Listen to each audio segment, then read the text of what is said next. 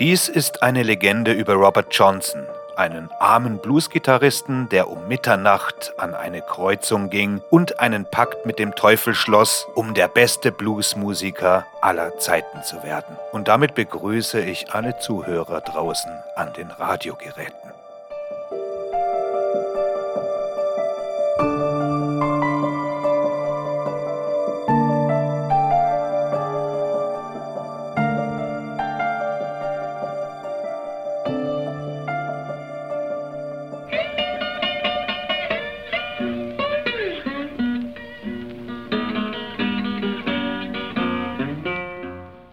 Tief im Mississippi-Delta, im Herzen von Voodoo und okkulten Praktiken, auf einem einsamen Feldweg fand Robert Johnson, als die Dunkelheit hereinbrach, zu seinem Talent und veränderte die Geschichte der Musik für immer. Der Begriff Crossroads beschreibt wörtlich die Stelle, an der sich die Wege zweier verschiedener Straßen kreuzen. Kreuzungen werden immer schon mit kulturellem Aberglauben und magischen Einflüssen in Verbindung gebracht. Darunter Feen, Hexen, Trolle, Geister und Dämonen manifestieren sich angeblich an weniger befahrenen Kreuzungen, um dort ihren dunklen Geschäften nachzugehen. Gespenstische Kreuzungen werden seit langem für das seltsame Verschwinden von Reisenden verantwortlich gemacht. Geisterhafte Reiter, dunkle Erscheinungen und bedrohliche Kreaturen wurden an einsamen Kreuzungen kurz nach Sonnenuntergang gesehen. Legenden aus dem tiefen Süden der USA besagen, dass Kreuzungen Orte sind, an denen man Pakte mit dem Teufel schließen kann oder an denen Wettkämpfe ausgetragen werden, um die Rechte an einer bestimmten Seele zu erhalten.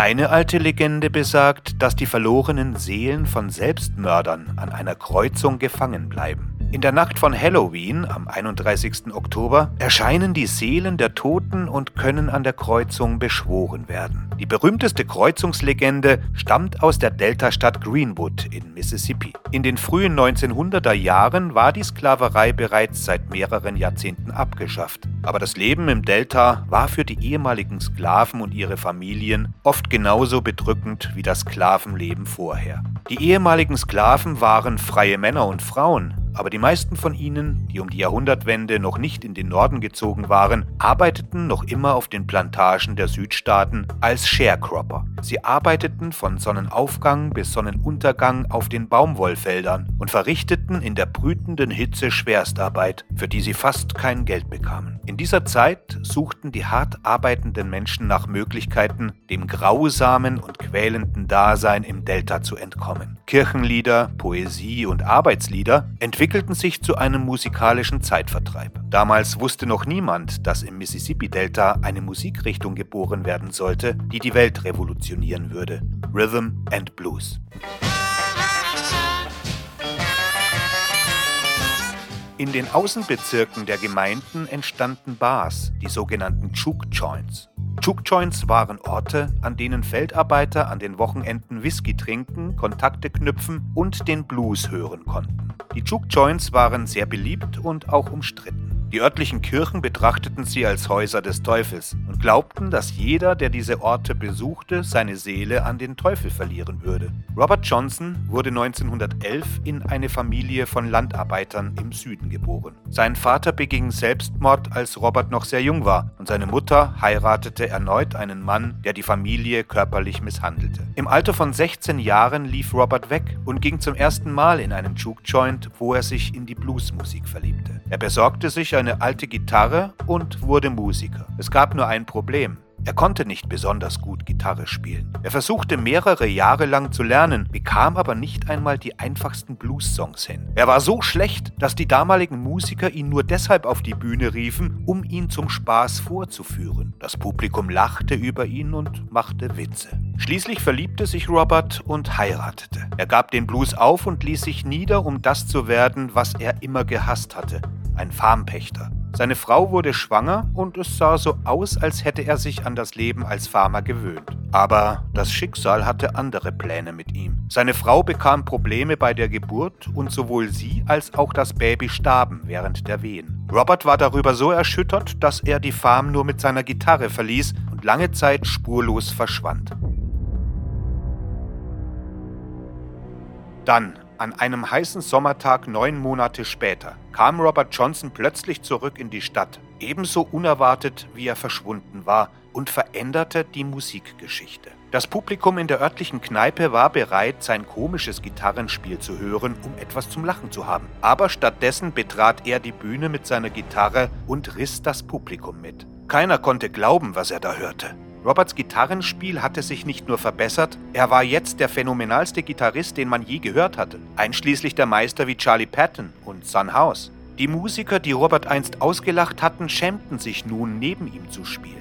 Die Leute reisten aus dem ganzen tiefen Süden an, um ihn spielen zu hören. Er füllte jeden Abend die Kneipen. Roberts Popularität verbreitete sich schnell, aber es verbreitete sich auch ein seltsames Gerücht, nämlich dass er das Unaussprechliche getan hatte, indem er einen Pakt mit dem Teufel schloss. Niemand, der Robert vor seiner musikalischen Verwandlung Gitarre spielen hörte, konnte glauben, dass ein untalentierter Bursche das Gitarrespiel in nur neun Monaten ohne übernatürliche Hilfe erlernen konnte. Das Gerücht besagt, dass ein verzweifelter Robert Johnson, verzweifelt über den Tod seiner geliebten Frau und seines Kindes, alle Hoffnung aufgab und Gott den Rücken kehrte. Er verließ seine Farm und reiste zu einer geheimen Straßenkreuzung nur mit seiner Gitarre. Genau um Mitternacht trat dort ein schwarz gekleideter Mann mit einer Gitarre aus dem Schatten und machte Robert ein Angebot. Robert zähle, um den Blues spielen zu können. Robert willigte ein und sie tauschten die Gitarren. Und natürlich kannte Robert das Gerücht, hat es aber nie dementiert. Tatsächlich spielte er Songs, die er während seiner Abwesenheit geschrieben hatte, wie Crossroad Blues und Hellhound on My Trail, was das Gerücht zu bestätigen schien. And the day keeps on a hellhound on my trail, hellhound on my trail, hellhound on my trail. In den nächsten fünf Jahren verblüffte Robert Johnson die Musikwelt und rockte die Juke Joints im ganzen Süden. 1936 nahm er seine erste Platte auf, auf der 16 seiner eigenen Songs zu hören waren. 13 Monate später nahm er 13 weitere Lieder auf. Diese 29 Songs gelten als die wichtigsten und einflussreichsten Blues-Songs, die je aufgenommen wurden. Robert Johnson war der erste Afroamerikaner, dessen Musik in den USA in den gängigen Jukeboxen gespielt wurde. Jeder hörte und kannte seine Musik. Im Sommer 1938 kehrte Robert Johnson nach Greenwood, Mississippi zurück. Die Zeiten waren hart. Die große Depression hatte die Farmer ruiniert und die Sommerhitze war erdrückend. Die Stadt brauchte einen Aufschwung und zu dieser Zeit war Robert Johnson eine wandelnde Legende. Jeder kannte das Gerücht, er habe einen Pakt mit dem Teufel geschlossen. Die Kirchen der Gemeinde warnten die Familien, ihre Frauen und Töchter von ihm fernzuhalten. Er stellte sich an eine Straßenecke und begann auf seiner Gitarre zu spielen. Nach nur zehn Minuten waren die Straßen voller Menschen, soweit das Auge reichte. Man bot ihm einen Job als Musiker in einer örtlichen Kneipe an. Nachdem er einige Wochen lang gespielt hatte, traf er sich mit einer Frau, die zufällig die seines Chefs war. Das war nicht die beste Karriereentscheidung. Eines Abends ging Robert in eine gut besuchte Kneipe und trank einen halben Liter Whisky. Er setzte sich hin und begann, den Blues zu spielen, wurde aber plötzlich bewusstlos und brach zusammen. Er wurde zurück in sein Hotelzimmer getragen und brauchte dringend ärztliche Hilfe. Zu dieser Zeit wollte im Süden kein weißer Arzt einen schwarzen Patienten behandeln und wegen des Crossroad-Gerüchts wollte ihm auch kein schwarzer Arzt behandeln. Drei Tage litt er allein in seinem Zimmer, bevor er am 16. August 1938 starb. Viele glaubten, Robert Johnson sei von einem eifersüchtigen Ehemann vergiftet worden, aber es gab auch Leute, die glaubten, der Teufel sei zurückgekehrt, um eine alte Schuld einzutreiben. Robert könnte seinen Tod sogar in einem seiner Songs mit dem Titel Me and the Devil Blues beschrieben haben. Early this morning, oh when you knocked upon my door and I said, Hello Satan, I believe it's time to go. Auch nach seinem Tod ist Johnsons Geschichte voller Geheimnisse. Seine Leiche wurde schnell begraben. So schnell, dass niemand genau weiß, wo er zur Ruhe gelegt wurde. Obwohl er ein berühmter Musiker war, galt er in der Südstaatengemeinde immer noch als armer schwarzer Mann und man wollte nicht mehr Geld für sein Begräbnis ausgeben als unbedingt nötig. Also erhielt er die gleiche Art von Begräbnis, die auch ein Landstreicher erhalten hätte. Es wurde ein Loch in einem Feld ausgehoben und Robert wurde hineingeworfen. Es gab weder einen Grabstein noch einen anderen Schmuck. Im Laufe der Jahre glaubten die Leute, dass Robert auf einem örtlichen Töpferfeld begraben wurde, aber auf seiner Sterbeurkunde steht Mount Sion, wo er nach heutiger Auffassung begraben liegt.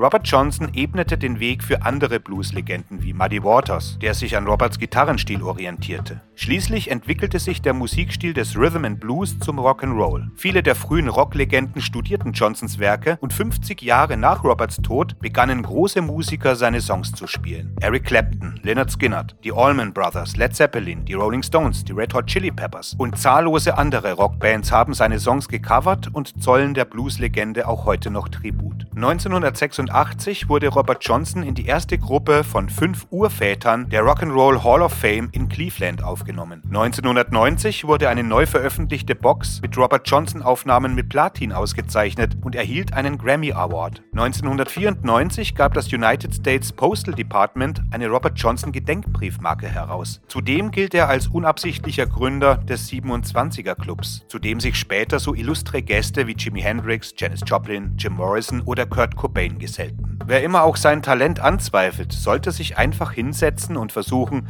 einen Robert Johnson Song zu spielen.